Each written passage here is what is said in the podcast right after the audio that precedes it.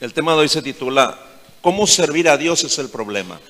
¿Cómo servir a Dios es el problema? Y le invito a que pueda abrir su Biblia, si la tiene ahí, en el libro de San Juan, capítulo 15. Evangelio de San Juan, capítulo 15, versículos 4 y 5. Juan 15, versículos 4 y 5.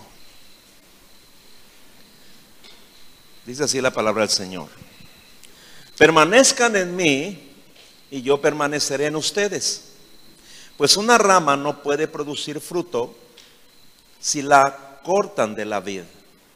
Y ustedes tampoco pueden ser fructíferos a menos que permanezcan en mí. Ciertamente yo soy la vid, ustedes son las ramas. Los que permanecen en mí y yo en ellos producirán mucho fruto, porque separados de mí no pueden hacer nada. Y subrayo esta última frase. Dice Jesús, separados de mí no pueden hacer nada. Es decir, separados de Cristo no podemos entender ni obedecer su palabra ni podemos desear hacer su voluntad. Separados de Cristo no podemos ver nuestra maldad ni arrepentirnos de nuestros pecados. Tampoco separados de Cristo podemos desear pedir perdón y desear perdonar. Separados de Cristo no podemos caminar por el camino angosto que conduce a la salvación. Y separados de Cristo no podemos ser siervos de Dios por amor. Entonces, si decimos que permanecemos en Dios, dice la Biblia que debemos vivir como Jesús vivió.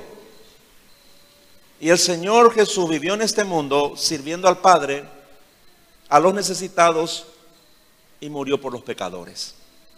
Dice en Primera de Juan capítulo 2 versículo 6. Primera de Juan, capítulo 2, verso 6. Dice así. El que dice que está unido a Dios debe vivir como vivió Jesucristo.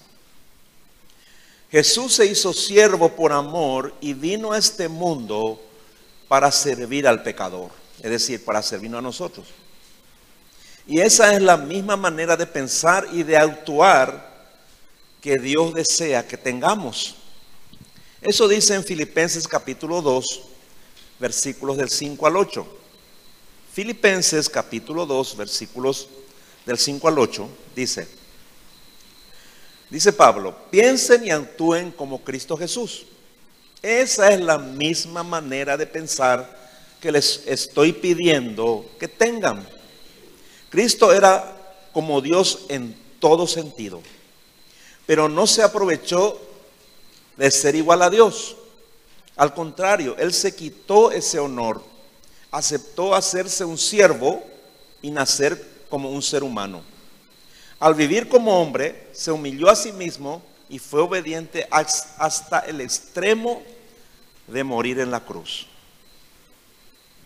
El problema es no saber ni entender lo que implica ser siervo de Dios o sierva de Dios porque no hay otra categoría para el cristiano.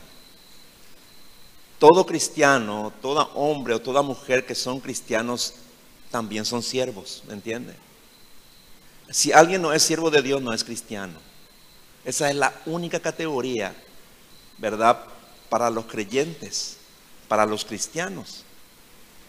Entonces, ¿cómo servir a Dios es el problema cuando reducimos nuestro servicio por ejemplo, solamente a predicar o cantar o tocar un instrumento o enseñar a los niños, ser un ujier o trabajar por unas horas en cualquier otro ministerio de la iglesia.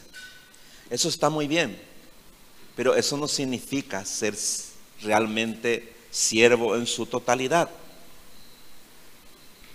¿Cómo servir a Dios es el problema cuando mi servicio se limita a dar mi ofrenda y creer que el orar el leer la palabra y congregarme ya me convierte en un siervo o en una sierva del Señor, pero no es así.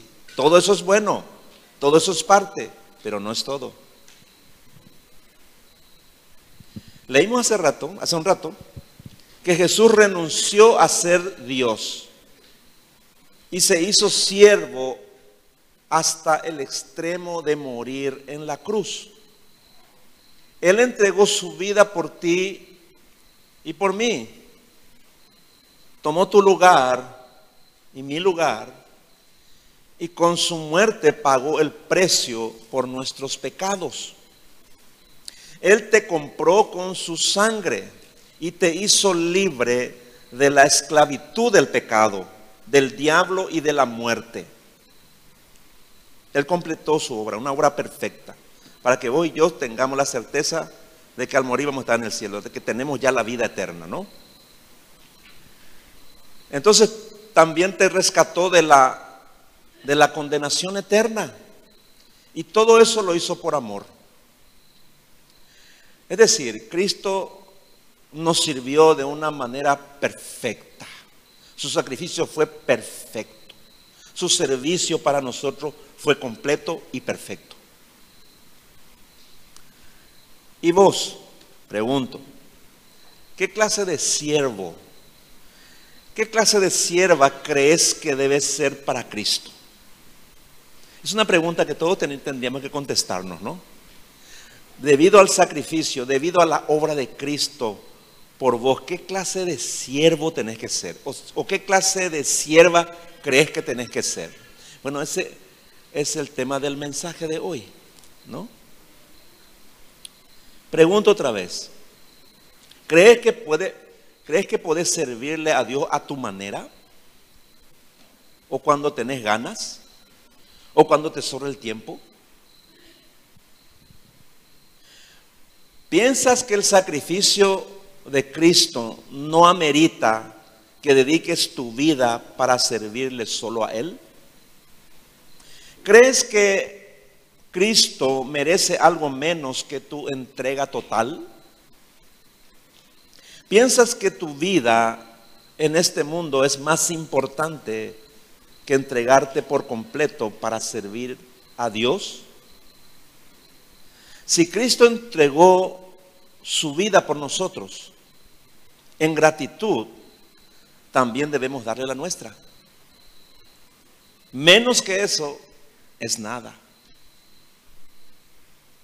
Miren lo que dice Juan, Evangelio de San Juan capítulo 12, versículos 25 y 26. Juan 12, versículos 25 y 26. Les voy a leer la traducción lenguaje actual. Dice así. Está hablando aquí el Señor Jesús, por supuesto.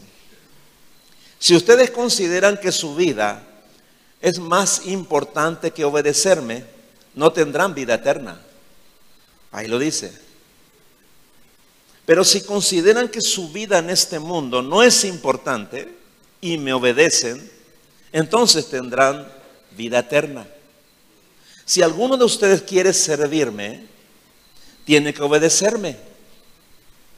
Donde yo esté, ahí también estarán los que me sirven. Y mi Padre los premiará. Es interesante, ¿no? Ah, para poder servir a Dios, nuestra vida debe dejar de ser importante. ¿En qué sentido? En que nosotros los cristianos vivimos para servir a Dios. Pero si tu vida todavía crees que es muy importante en este mundo, entonces vas a tener problemas para servir a Dios. Por eso es que muchos no le sirven a Dios. De hecho, tu vida va a terminar malo en este mundo. De hecho, sin Dios tu vida no va a ser buena luego en este mundo. Pero cuando uno decide que su vida no es importante, es más importante obedecer a Dios, entonces Dios bendice toda tu vida. ¿Me entiendes? Eso es lo que Dios hace, ¿no? Entonces dice, donde yo esté, dice, ¿y dónde está Dios? Está en todas partes, hermano. Donde yo esté, ahí también estarán los que me sirven. Y mi Padre los premiará. ¿no? Es una promesa de Dios. Por eso ser siervo de Dios requiere una entrega total. nada menos que eso podrá honrarle. ¿Para qué Dios te salvó y te permite seguir viviendo? ¿Por qué Dios ya no te lleva al cielo? Te salva y te lleva al cielo. ¿Por qué Dios te permite seguir viviendo? Es muy simple, para que le sirvas. ¿Para qué vives en este mundo? Para servir a Dios. ¿Para qué estudias? ¿Para qué trabajas? ¿Para qué sos esposo? ¿Para qué sos esposa? ¿Para qué tienes hijos? Para servir a Dios. Porque, como dice Romanos 14, 8, Romanos 14, 8 dice, si vivimos, para el Señor vivimos. Y si morimos, para el Señor morimos. Así que vivos o muertos, pertenecemos al Señor. Entonces, piensa en esto. ¿Cómo le sirves a Dios si en realidad, en realidad le sirves? Debemos entender que Dios no tiene ninguna relación con admiradores. Hay mucha gente que le admira a Dios, ¿no? Dios no tiene ninguna relación con admiradores. Tampoco tiene relación con simpatizantes, ni con siervos ocasionales o de medio tiempo. Dios no se relaciona con personas que quieren servirle solo si tienen tiempo o cuando tienen tiempo, ni con gente cuya prioridad no es el avance del Evangelio. Quiero decirte una cosa. Dios te deja, Dios te permite la vida, Dios te prolonga la vida para que vos con tu vida, con tu trabajo, con tu profesión, con lo que vos sos, ¿verdad? Puedas predicar el Evangelio, puedas ganar almas para Cristo. Fíjense que Dios no le envía a los ángeles para que prediquen y la gente se salve. Dios dice que los hijos, sus hijos, sus siervos deben hacer eso. La principal tarea del siervo o de la sierva es anunciar el Evangelio. Donde vos te vayas. Ese es tu trabajo. Ese es nuestro trabajo. No es un trabajo de un grupo. Es el trabajo de cada hombre, de cada mujer que Dios salvó. ¿Me entiendes? Para eso vivimos. ¿Me entiendes? Sea lo que vos hagas, no importa la tarea, no importa si vos sos doctor, doctor, arquitecto, ingeniero, si vos sos vendedor, vendedora, si vos sos ama de casa, no importa lo que vos seas, ¿no? Con todo tu ser y con todo lo que vos sos, tenés que servirle a Dios. ¿Para qué? Para que el reino de Dios se extienda, para que otras personas se salven. Es para eso. Entonces, ¿sabes cómo estás sirviendo al Señor? Debes saberlo, porque ese puede ser tu problema. Nunca debemos servir a Dios con la mentalidad de las personas del mundo. Las personas sin Dios, también nosotros éramos parte de ese grupo, ¿no? Las personas sin Dios viven solo para servirse a sí mismas y para servirse de otros.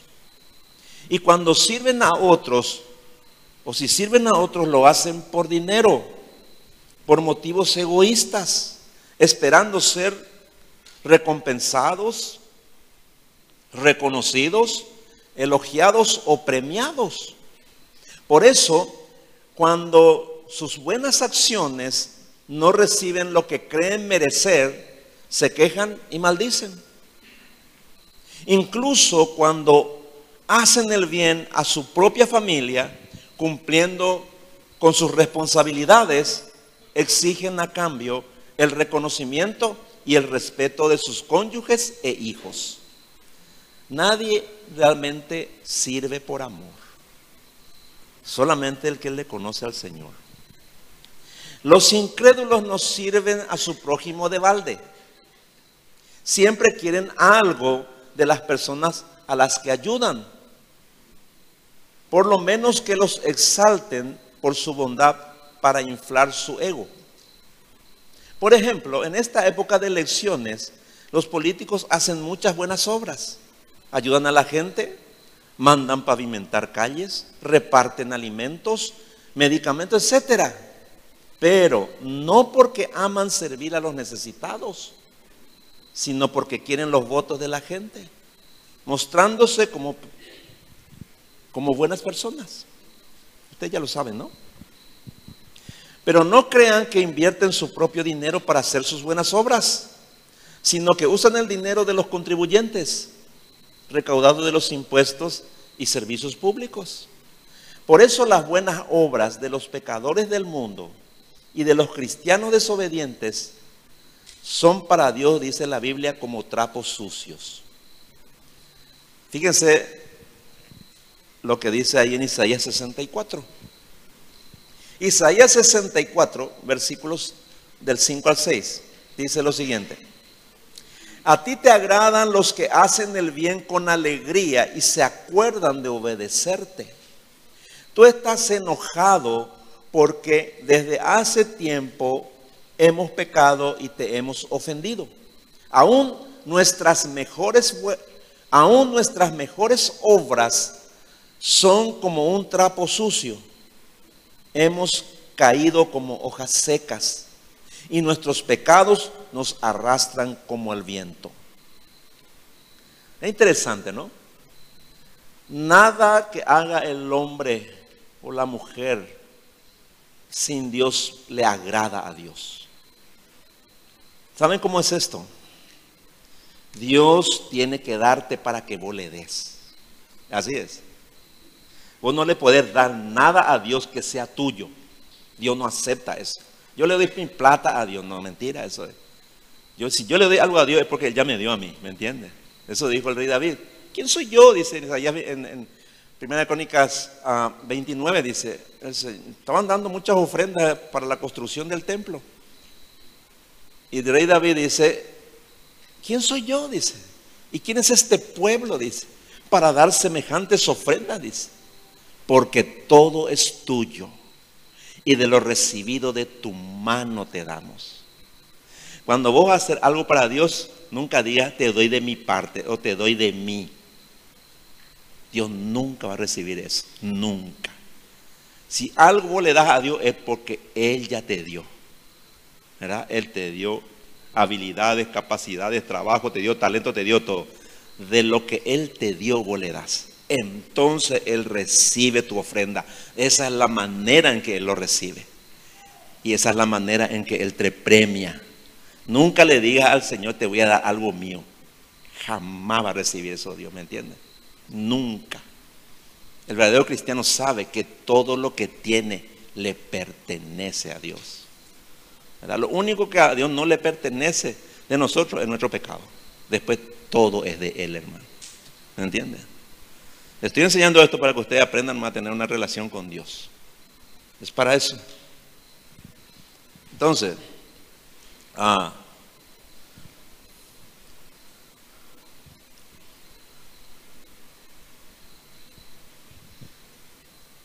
Muchos también hacen ah, buenas obras en el nombre de Dios. No para sacar provecho de la gente, sino porque creen que así ganarán su salvación. Pero lo hacen porque no le conocen a Cristo. Pues la salvación no es por obras, es un regalo de Dios. Nadie puede merecer la salvación, nadie puede comprar su salvación. La salvación es un regalo de Dios, ¿me entiende? Usted la recibe por creer en Cristo, por creer en el sacrificio de Cristo. O sea, nada, nada le podemos dar a Dios a cambio de nada, de que Él nos dé. Nada, hermano, nada. ¿Me entiende? Todo lo que vos le das a Dios es lo que Él te dio. Si vos sos salvo y vos le das algo a Dios, es en gratitud a lo que Él hizo por vos. Esa es la mentalidad con la que tenemos que vivir.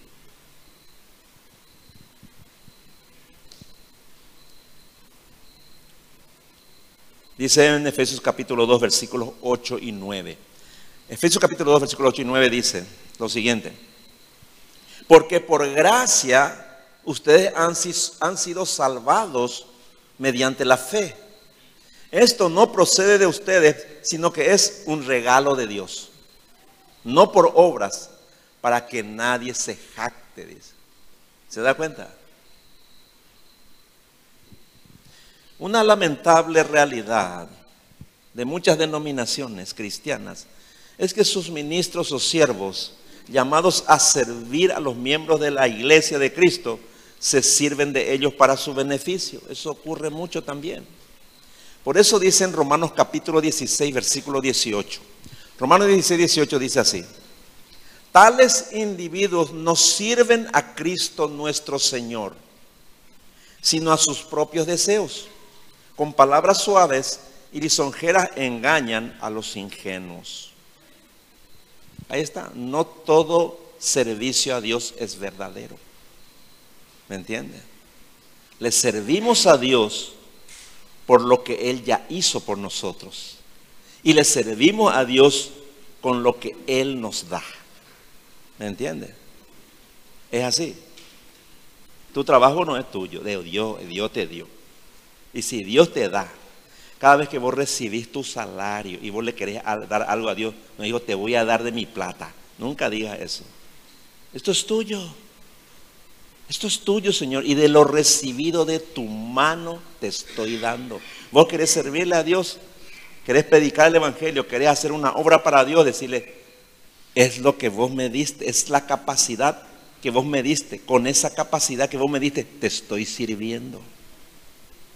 ¿Me entiendes? Todo es de Dios. Todo le pertenece a Dios. Y de lo que Él te da es lo que vos le da también a Él. Entonces Dios bendice la obra de tus manos. ¿Me entienden? El verdadero bien nunca, hermanos, se hace esperando algo a cambio. Esa es otra enseñanza que, de la Biblia, ¿no? Repito, el verdadero bien nunca se hace esperando algo a cambio. La verdadera ayuda en el nombre de Dios nunca se da esperando un reconocimiento, pago o elogio a nuestra persona, ni para que se publique nuestra bondad. La caridad en el nombre de Cristo siempre debe hacerse en secreto.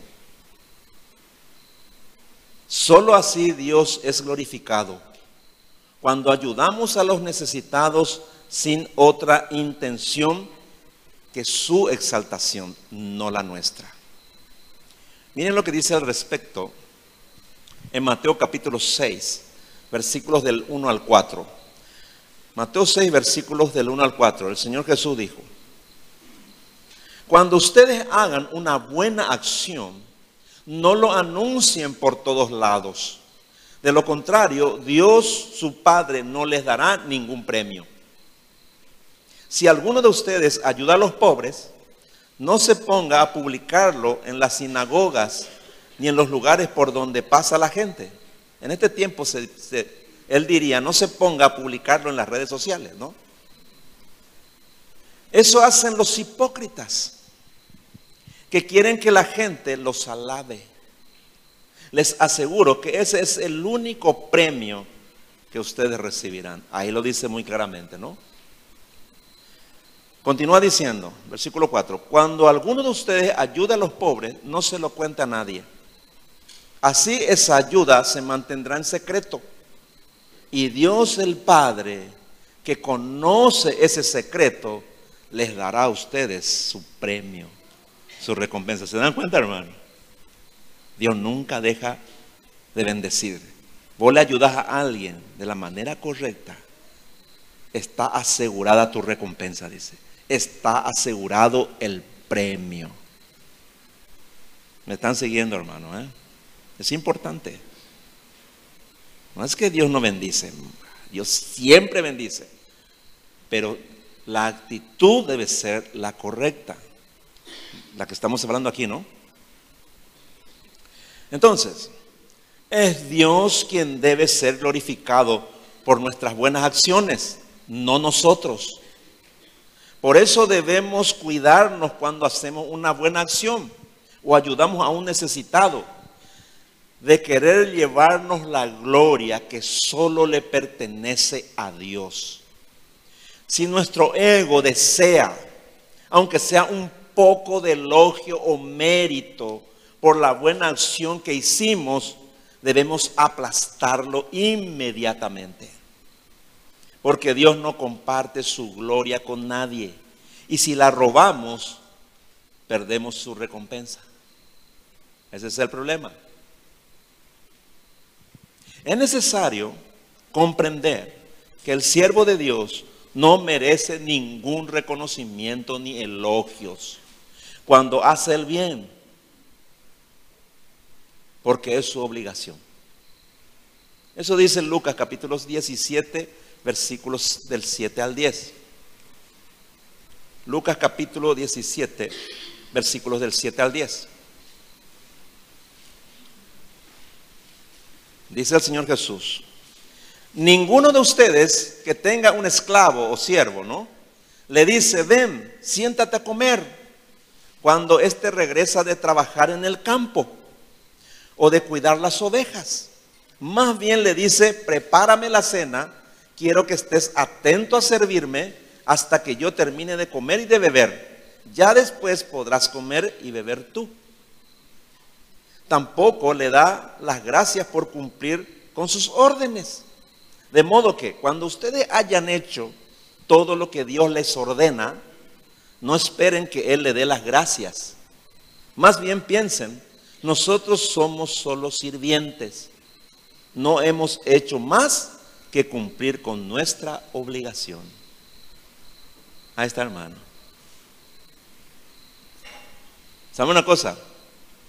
Vivimos en un mundo con hambre de gloria, con hambre de que de recibir elogio, felicitaciones, congratulaciones. Ese es el hambre del mundo, ¿me entiende? Nuestro corazón egoísta necesita eso. Pero el siervo de Dios no.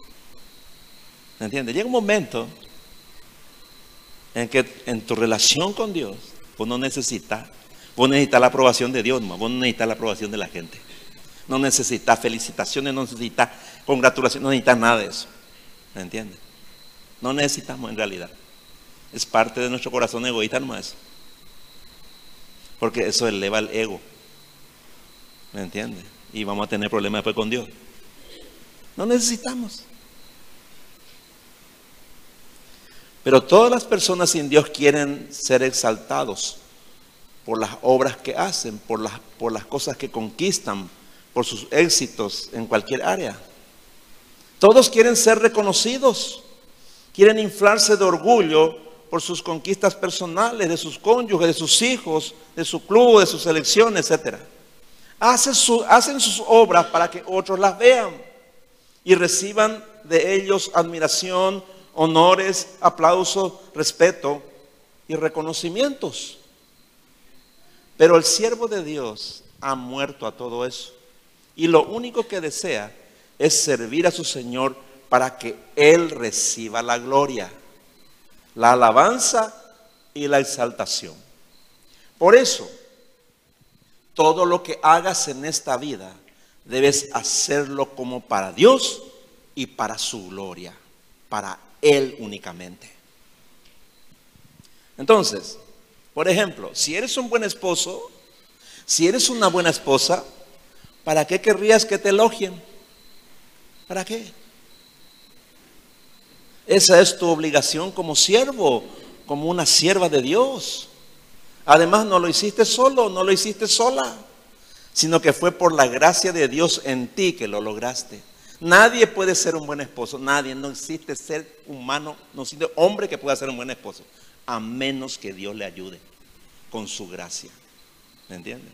Ahí va a comenzar a ser un esposo brillante, excelente. Nadie puede ser una buena esposa en sus propias fuerzas. Nadie. No hay mujer alguna. A menos que Dios le ayude. Cuando Dios ayuda, cuando Dios te da su gracia, entonces puedes lograrlo. Puedes lograr la perfección. ¿Me entiendes? Es así. Entonces, si vos sos un buen esposo una buena esposa, ¿quién merece la gloria?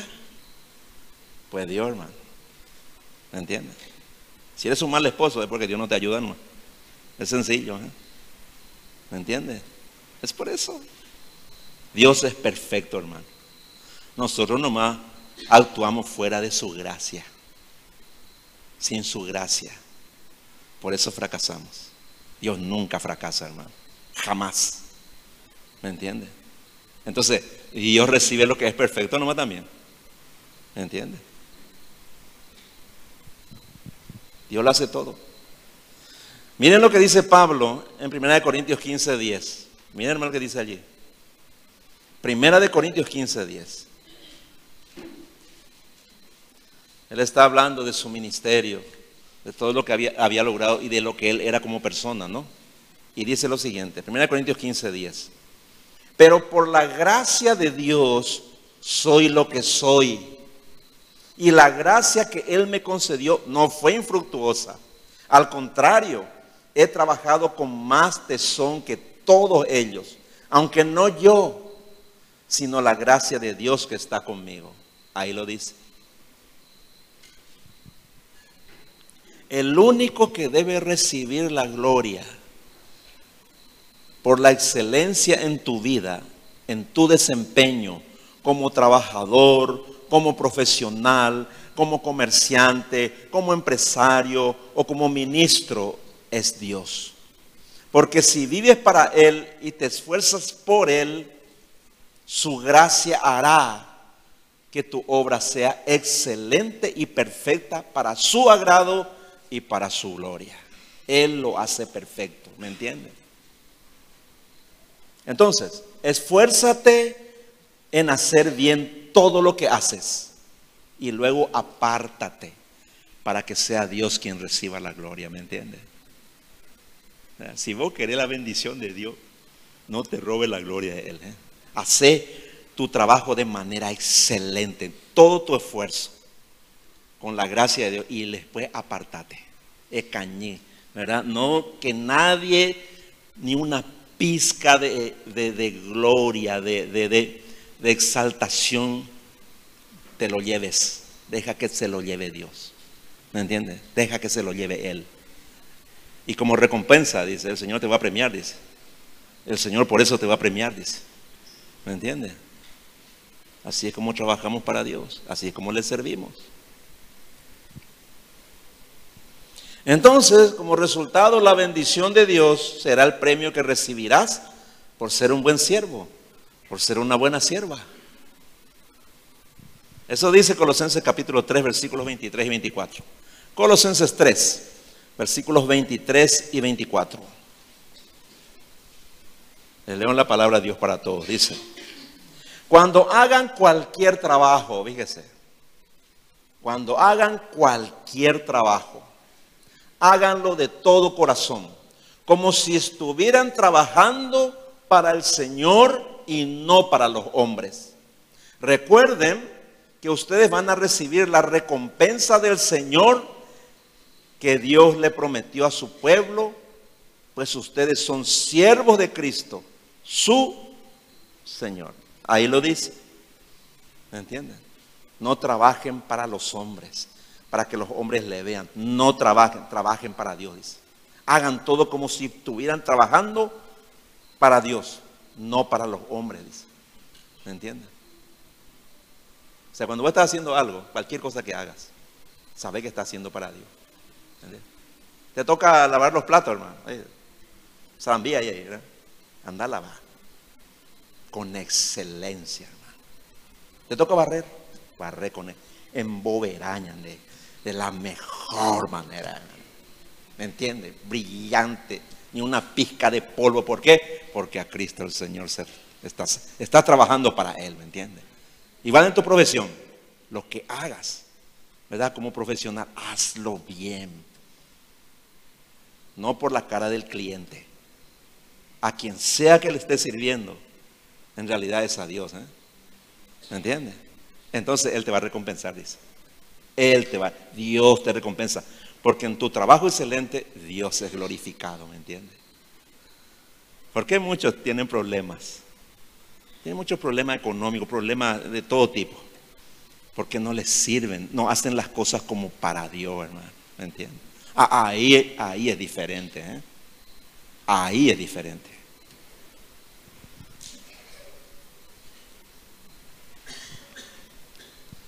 Escuchen esto. El siervo de Dios, o la sierva de Dios, solo hace lo que su Señor le pide. Por ejemplo, ¿quieres comenzar una carrera universitaria? ¿Para qué? ¿Para qué quieres estudiar? ¿Para qué? Para asegurar tu futuro, para ganar mucho dinero y cumplir tus deseos. Si ese es tu objetivo, entonces no sirves a Dios. No le metas a Dios allí. Porque estás sirviendo a tus propios intereses. Pero si quieres estudiar para servir a Dios y para que Él use tu profesión, entonces Él te va a dar la gracia, su gracia, y tendrás éxito en todo lo que hagas. Eso podés garantizarlo. ¿eh? y no aceptarás ni el más mínimo reconocimiento para que Dios reciba toda la gloria. ¿eh? Trabaja para Dios, para servir a los intereses de su reino y no a los tuyos. Y Él hará que tengas éxito en todo lo que emprendas. Sírvele a Dios en tu matrimonio, sírvele como padre, sírvele como madre Sirve a tus padres para agradar a Dios y su bendición nunca se apartará de tu vida y de tu casa. Y cuando la gente te admire y quiera felicitarte, le vas a decir, no fui yo, fue Dios, fue su gracia para conmigo, así como dijo Pablo, ¿me entiendes? Si eres un siervo de Dios, una sierva de Dios, todo lo que tenés de valor en esta vida no es tuyo, sino de Él. Entonces, ya no te pertenecen. No te pertenece ni tu vida, no te pertenece tu familia, ni tu dinero, ni tu profesión, ni tu trabajo, ni tu casa, ni tus bienes materiales. Nada es tuyo. Todo le pertenece al Señor. Es de Él. No eres dueño ni de tu vida, ni de tu tiempo, ni de tu cuerpo. Todo tu ser le pertenece a Dios. Hasta tu mente y tus pensamientos deben estar a su servicio. Porque Él te compró, dice, con su sangre. Él te compró completamente. Para que le sirvas completamente. Por eso el siervo de Dios tiene cuidado de cómo usa su cuerpo, su mente y su tiempo, los cuales son de Dios. Tiene cuidado de cómo sirve a Dios como esposo, como esposa y como hijo. Tiene sumo cuidado de trabajar con total entrega, honestidad, diligencia y excelencia, porque no lo hace para los hombres, sino para Dios.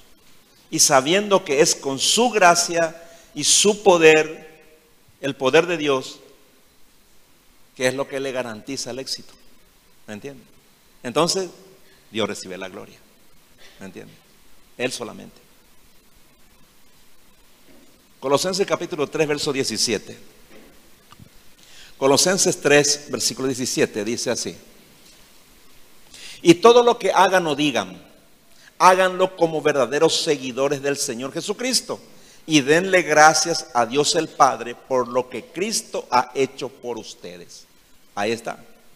Todo lo que hagan o digan, háganlo como verdaderos seguidores del Señor Jesucristo. Y denle gracias a Dios, denle la gloria a Dios, dice, por lo que Cristo ha hecho por ustedes.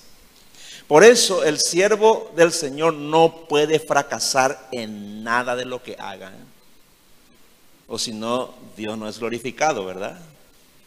¿Me entiendes? El éxito está asegurado. Cuando lo que hagas, lo hagas para glorificar a Dios. ¿Me entiendes? ¿O alguna vez Dios fracasó en algo? Díganme. ¿Alguna vez? Miren la Biblia, hermano. ¿Alguna vez un siervo de Dios fracasó? Miren, hermano, la Biblia. Y denme un solo nombre, hermano. No existe. Verdadero siervo de Dios nunca fracasa, hermano. Porque si él fracasa, fracasó Dios también. Y eso no es posible. Si fracasamos es porque hicimos fuera de la voluntad de Dios nomás. Porque no le servimos a Dios nomás. Es por eso, por eso se fracasa, hermano. Les, invito, vean la Biblia, hermano. El verdadero siervo, la verdadera sierva de Dios, sirven obedeciendo la palabra de Dios para tener éxito. Miren lo que dice al respecto ahí Josué capítulo 1 versículos 8 y 9. Josué 1 versículos 8 y 9. Le voy a leer la traducción lenguaje actual. Dice así. Nunca dejes de leer el libro de la ley, o sea, la palabra de Dios, ¿no? Estúdialo de día y de noche y ponlo en práctica para que tengas éxito en todo lo que hagas. Usted está entendiendo, ¿no? Estudia este libro, dice, de día y de noche. ¿Para qué? Para que tengas éxito en todo lo que haga, dice. Eso le estaba diciendo. ¿Puede Dios fracasar? ¿Puede fracasar alguien que obedece a Dios? ¿Cuál es la respuesta? No, no puede. Extraordinario, ¿no? Continúa diciendo, yo te pido que seas fuerte y valiente que no te desanimes ni tengas miedo, porque yo soy tu Dios y te ayudaré por donde quiera que vaya. Por eso le dije, si Dios está contigo, ¿cómo puede fracasar, hermano? Ella vio en qué, hermano. ¿Me entiendes? Si Dios está contigo, ¿quién contra ti? ¿Cómo puedes fracasar? ¿Cómo puedes fracasar en tu matrimonio si Dios está contigo? ¿Cómo puedes fracasar como hijo? ¿Cómo puedes fracasar como empleado, como profesional, lo que sea. ¿Cómo puede si Dios está contigo? Eso no puede ocurrir, hermanos. Él está contigo donde quiera que vaya. Nunca vas a fracasar. Nunca. El, verdadero siervo de Dios, la verdadera sierva de Dios, nunca fracasa, hermano. Puede tener contratiempo, puede tener caída, sí, pero no va a fracasar. El sacrificio de Cristo por nosotros fue perfecto. Nuestra salvación es perfecta. En Cristo está totalmente asegurada. ¿eh? No va a fracasar. Es imposible. Ahora, ¿cómo trabajar? ¿Cómo es cuando, cuando yo trabajo para Dios, cuando vos trabajas para Dios? ¿Cómo es? No trabajes por dinero. Nunca trabajes por dinero. Nunca. Ni por obligación. Trabaja para la gloria de Dios, con tu mejor esfuerzo y diligencia. Si todo trabajo que emprendas lo haces con el propósito de glorificar a Dios, entonces Él te ayudará a que seas excelente y a que tu trabajo se destaque por encima de todos los demás. ¿eh? Él te ayudará, te dará su gracia para que todo lo que hagas sea perfecto excelente y brillante. Ya sea que tu trabajo sea barrer, lavar platos, vender un producto o dirigir una empresa, hazlo para Dios. Con todo tu esfuerzo, dedicación, diligencia y excelencia. Y Dios te dará el éxito para que Él reciba la gloria. Amén, hermano. No sé si se entendió bien eso. Amén. Hagan todo como para Dios con esfuerzo, con excelencia y con su gracia sobre todo. Para que las personas del mundo a quienes sirven vean sus buenas obras y glorifiquen al Padre que está en los cielos. Dice Mateo 5:16. Mateo 5:16. Hagan, dice el Señor Jesús, hagan brillar su luz delante de todos, para que ellos puedan ver las buenas obras de ustedes y alaben al Padre que está en el cielo. La excelencia en tu trabajo, ¿qué hace? Hace que la gente le pueda conocer a Dios, hermano. De eso está hablando. ¿De qué sirve que vos prediques el Evangelio y sea un mal empleado, un mal esposo, o sea una persona desordenada? ¿De qué sirve que prediques el Evangelio? ¿Sabe qué va a hacer? La gente así, ah, esa clase de cristianos, yo no quiero ser esa clase de persona. Ese es tu Dios. ¿Me entiendes? Cuando vos estás en un trabajo y sos un mal empleado, ¿verdad? Le estás deshonrando a Dios. Vos sos un mal esposo, una mala esposa, un mal hijo, le estás deshonrando a Dios. ¿Me entendiste? Cristiano no puede ser, hermano, mediocre. Nunca. No hay excusa para eso. Porque Dios es el que te ayuda, pues. Dios te ayuda a ser excelente, hermano. ¿Cómo es posible que un hijo de Dios, un ciudadano del reino, lleno del Espíritu Santo y de sabiduría, sea mediocre en su trabajo, sea un fracaso como estudiante, como trabajador o como profesional? Como alguien que tiene la gracia de Dios puede ser un mal esposo, fracasar como esposa.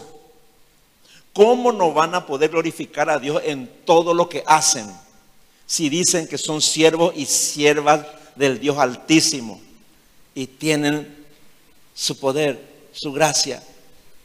¿Cómo? A menos que todo lo que haga, a menos que todo lo que haga sea para Bonuma. Bueno, esa es otra cosa, ¿no?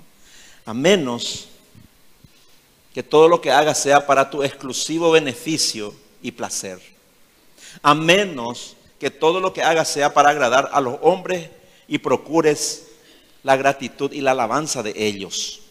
Entonces no eres siervo, ni eres sierva de Dios. ¿eh? Y el resultado de todo lo que hagas y emprendas dependerá de tu suerte y de que las circunstancias te, favorezcan, pero no va a depender de Dios. Entonces, si no quieres servir a Dios, entonces no eres de Él. El que no es siervo de Dios sirve al pecado y es esclavo del pecado. Eso enseña la Biblia. ¿eh? Dice en Romanos capítulo 6, versículos 20 y 22. Romanos 6, versículos 20 y 22. Dice así. Cuando ustedes eran esclavos del pecado, no tenían que vivir como a Dios le agrada. Ahí está. Cuando ustedes eran esclavos del pecado, dice, no tenían que vivir como a Dios le agrada. Pero, ¿qué provecho sacaron? Tan solo la vergüenza de vivir separados de Dios para siempre. Sin embargo, ustedes ya no son esclavos del pecado. Ahora son servidores de Dios. En otra versión dice, ahora son esclavos de Dios, siervos de Dios. Dice. Fíjense que no hay otra categoría. ¿eh? Eras esclavo del pecado, ahora sos siervo de Dios, sierva de Dios. Dice. Y esto sí que es bueno, dice. Pues el vivir solo para Dios les asegura que tendrán la vida eterna. Allí está, le estaba diciendo.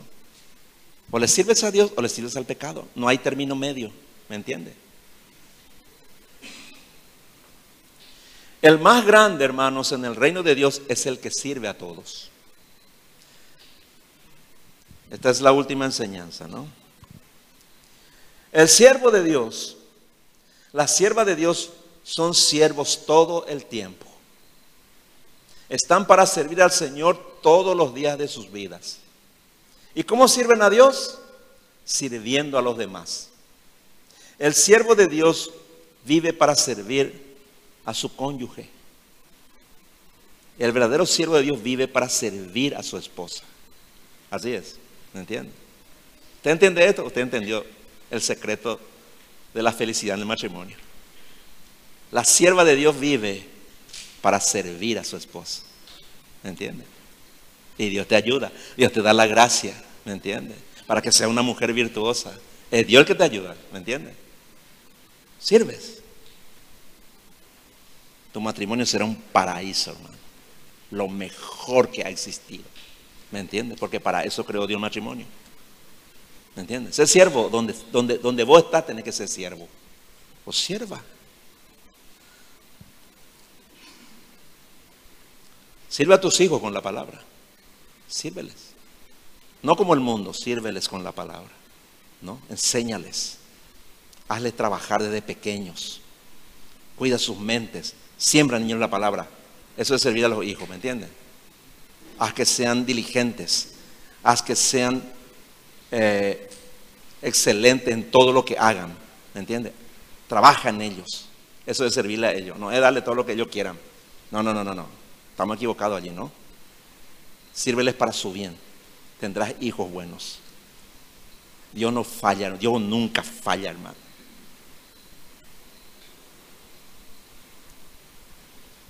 Sirve a tus padres. ¿Quieres tener una buena vida? Sirve a tus padres. Ese es el primer mandamiento con, promesa. Honra a tu padre y a tu madre para que todo te salga bien y seas de larga vida sobre la tierra. Dice. Nunca ha fallado esa promesa. Nunca. Sírvele a tus padres, sírveles.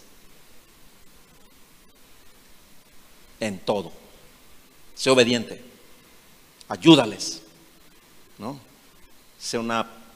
No vaya a crear problema en tu casa. ¿Entendiste? Dios te va a bendecir.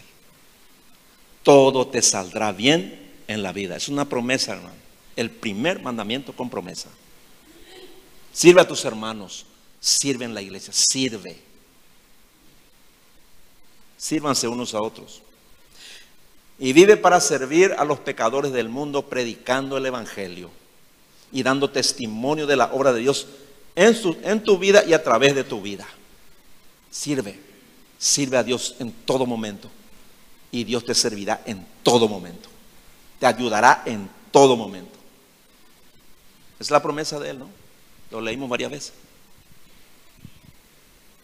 El que quiere ser grande o el que quiera ser grande para el mundo no es nadie para Dios. No quieras recibir elogios, beneficios, o sea, no quieras nada de este mundo, ¿entiendes? No quieras, recházalo. Porque es la única condición para servirle a Dios.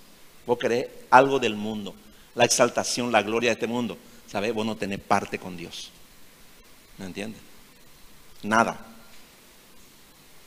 El que quiera la gloria del mundo nunca verá la gloria de Dios en esta vida, ni en la eternidad.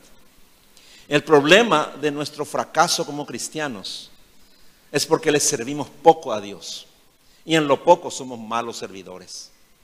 No logramos buenos resultados porque somos siervos mediocres y Dios no nos ayuda porque no trabajamos como para Él ni para su gloria. Y cuando hacemos las cosas a nuestra manera y para nuestro propio beneficio, nos olvidamos de las necesidades de los demás y rechazamos trabajar para servir a los necesitados.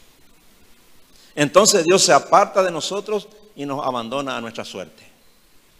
Es así como el servir a Dios se convierte en, en un gran problema. Porque el que no sirve a Dios no puede ir al cielo. Pues allí, en el cielo, todos son siervos, hermano. Dice la Biblia que los ángeles son siervos de Dios, hermano. En el cielo no va a haber nadie que no sea siervo, hermano. Y para ser siervo tenés que aprender en esta vida, en esta vida, hermano. Sea, todos nosotros debemos ser siervos de Dios, hermano. Y servirle todos los días de nuestra vida. Finalmente, pueden pasar, hermano, la alabanza. Finalmente, Mateo capítulo 20, versículos 26 al 28 dice. Mateo 20, versículos 26 al 28. Dice así el Señor Jesús. Pero entre ustedes no debe ser así. Al contrario, el que quiera hacerse grande entre ustedes deberá ser su servidor. Y el que quiera ser el primero deberá ser esclavo de los demás. Así como el Hijo del Hombre no vino para que le sirvan, sino para servir y para dar su vida en rescate por muchos. Ahí está, hermano. Tenemos que ser siervos, hermano. Usted nunca disfrutó todavía de la vida, hermano, si no es siervo. Cuando usted empieza a ser siervo de verdad, ay, hermano, usted va a empezar realmente a entender lo que significa el gozo de Dios, hermano. La presencia de Dios en tu vida viene por servirle a Él, hermano. No solo por el conocimiento, es por servirle, hermano. Yo le animo, hermano. Díganle al Señor, quiero servirte. Quiero ser siervo por amor todos los días de mi vida. Amén, hermano. Inclina tu rostro, vamos a orar.